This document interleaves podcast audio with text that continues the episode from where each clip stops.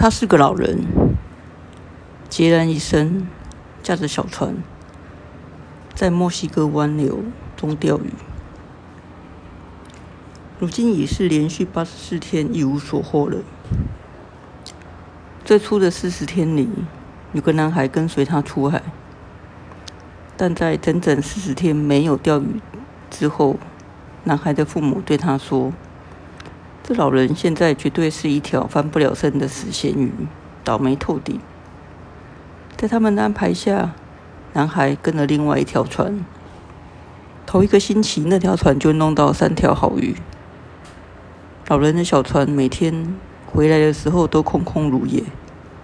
男孩看见，心里难过，每次都走下海滩，帮着老人绑好卷好的鱼线。般拖钩和鱼叉，还有卷在桅杆上的船帆。那船帆用面粉口袋打着许多补丁，卷拢着，像一面永远失败的旗帜。老人消瘦而憔悴，颈后布满深深的皱纹。热带海洋上太阳反光造成的良性皮肤癌，在他面颊上留下棕色斑点。那些斑点顺着面部两侧一直延伸下去。他的双手布很深的折形伤疤，那是用鱼线拖一大鱼时留下来的。然而，所有的伤疤没有一处是新的。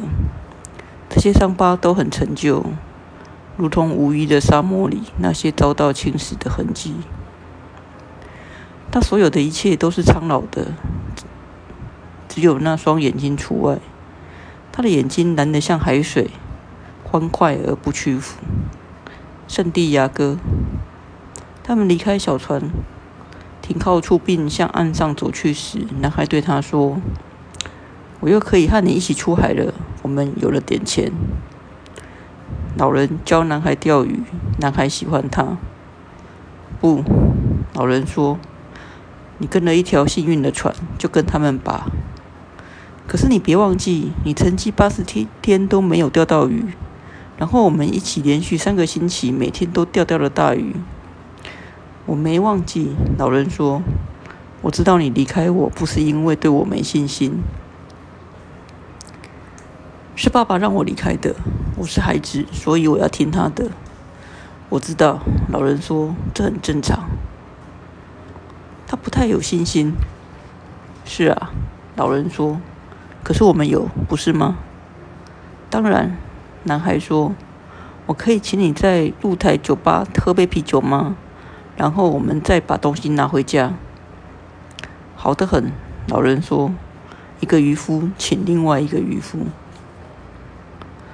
他们坐在露台酒吧，许多渔夫拿老人寻开心，而老人并不生气。上了年纪的渔夫中有一些看着老人很难过。不过，他们并没有表露出来。他们只是有礼貌的谈起海流和他们放鱼的放鱼钩的深度，还谈起了持续的好天气以及他们在海上的见闻。当天有收获的渔夫都已回来了，并且收拾好他们的马林鱼。鱼放完整个整整两块木板，每块木板上的每一头有两个人抬着。颤颤巍巍地走向鱼库，在那里，这些鱼会被装上了长车，送往哈瓦那的市场。那些捕到鲨鱼的人会把鲨鱼送到海湾对面的鲨鱼工厂，在那里，鲨鱼被吊在滑车上，肝被取走，鱼翅被割掉，皮也被剥掉，然后肉切成条状，以备腌制。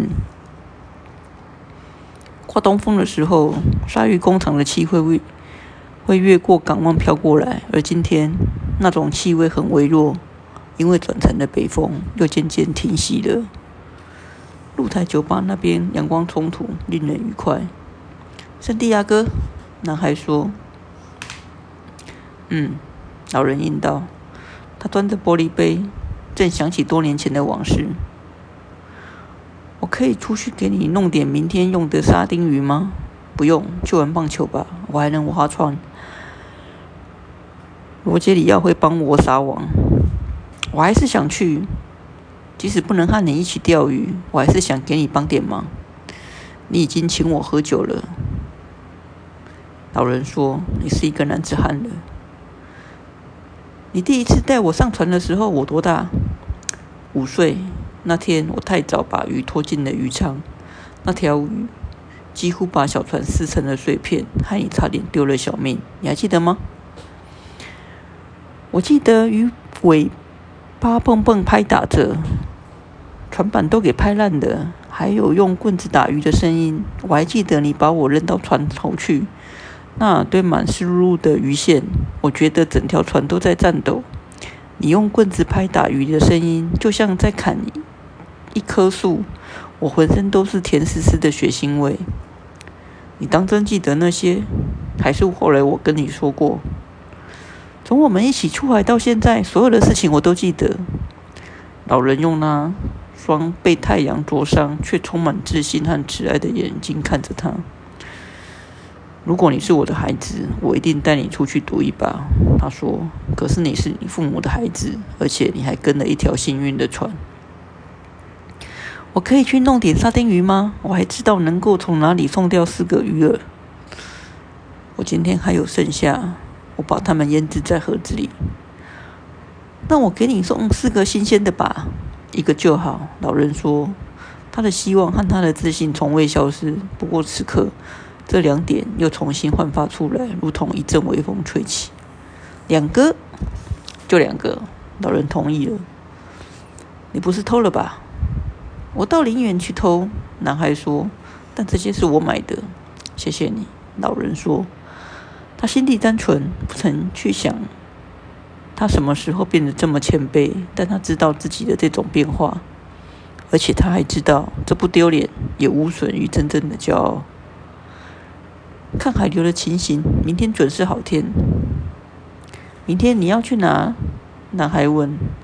能去多远就去多远，等风转向的时候再回来。我想天没亮的时候就出门。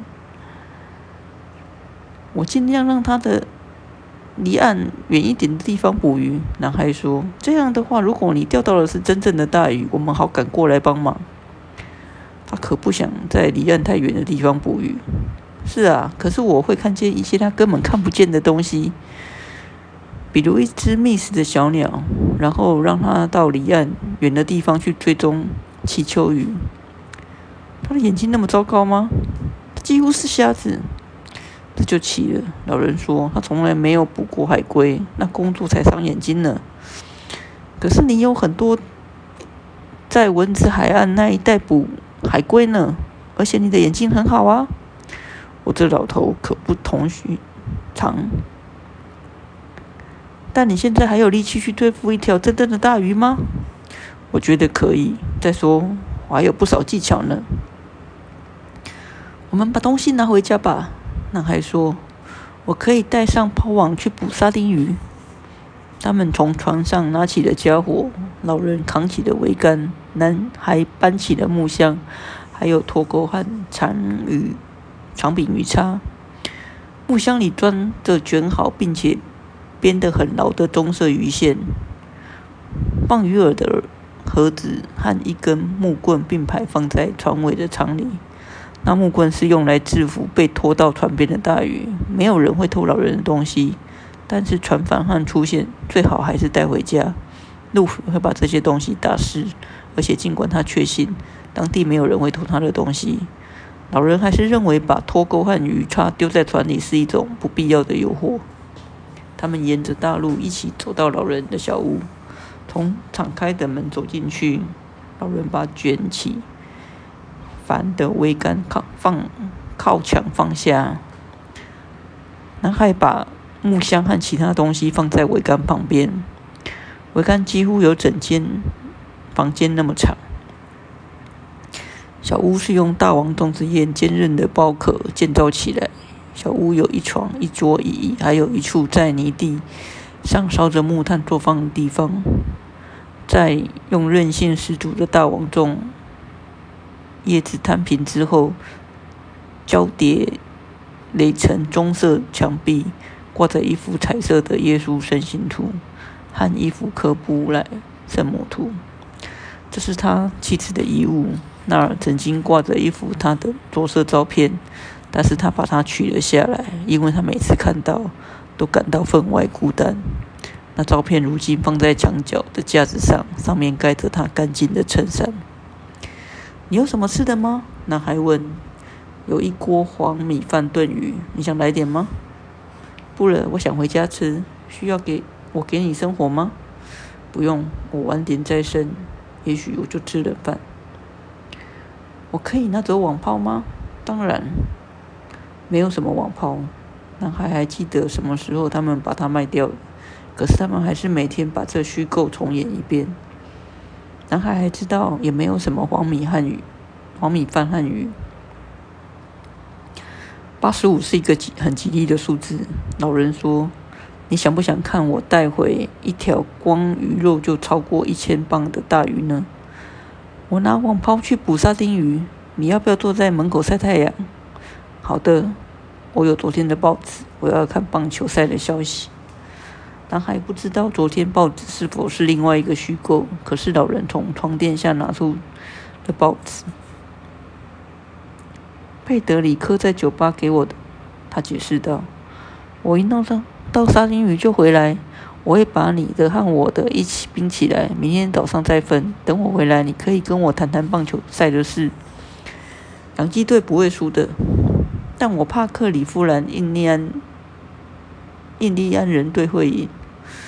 对黄金队、洋基队要有点信心，我的孩子，想想伟大的迪马乔。”我怕底特律老虎和克里夫兰印第安这两支球队都不好惹，别这么泄气，要不然就连辛辛那提红人和芝加哥白袜队你都害怕了。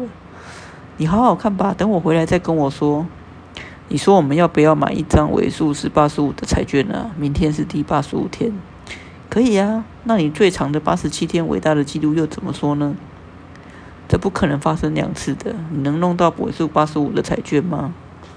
我可以订一张，一张需要两块五。我们跟谁借呢？不用费心，我总是能借到两块五。我觉得或许我也行，不过我尽量不借钱。借钱的下一步就是乞讨了。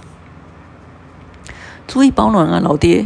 男孩说：“别忘了，现在是九月了，这可是出大鱼的月份呢。”老人说：“如果是五月，人人可以做渔夫。”我现在去捕沙丁鱼喽，男孩说。男孩回来的时候，老人在椅子上睡着了，太阳已下山了。男孩从床上拿了一条旧军毯，铺在椅背上，盖住老人的双肩。这是一双奇怪的肩膀，虽然很老，却依然有力，脖颈也依然强壮。当老人向前垂着脑袋睡觉时，颈后的皱纹也不见了。他的衬衫像他的帆船一样，打了如此多补丁。那些补丁由于阳光照射，褪成了各种深浅不一的颜色。老人的头十分苍老，他闭着眼睛，脸上毫无生气。报纸摊在他的膝盖上，因为手臂压着，才不至于被晚风吹走。他光着脚。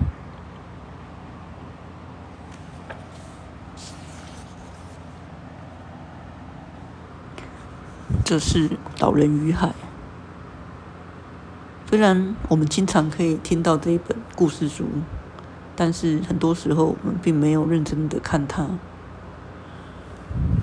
这是我阅读前面几篇的文章，不知道当你听到这里，你会有什么样的感觉？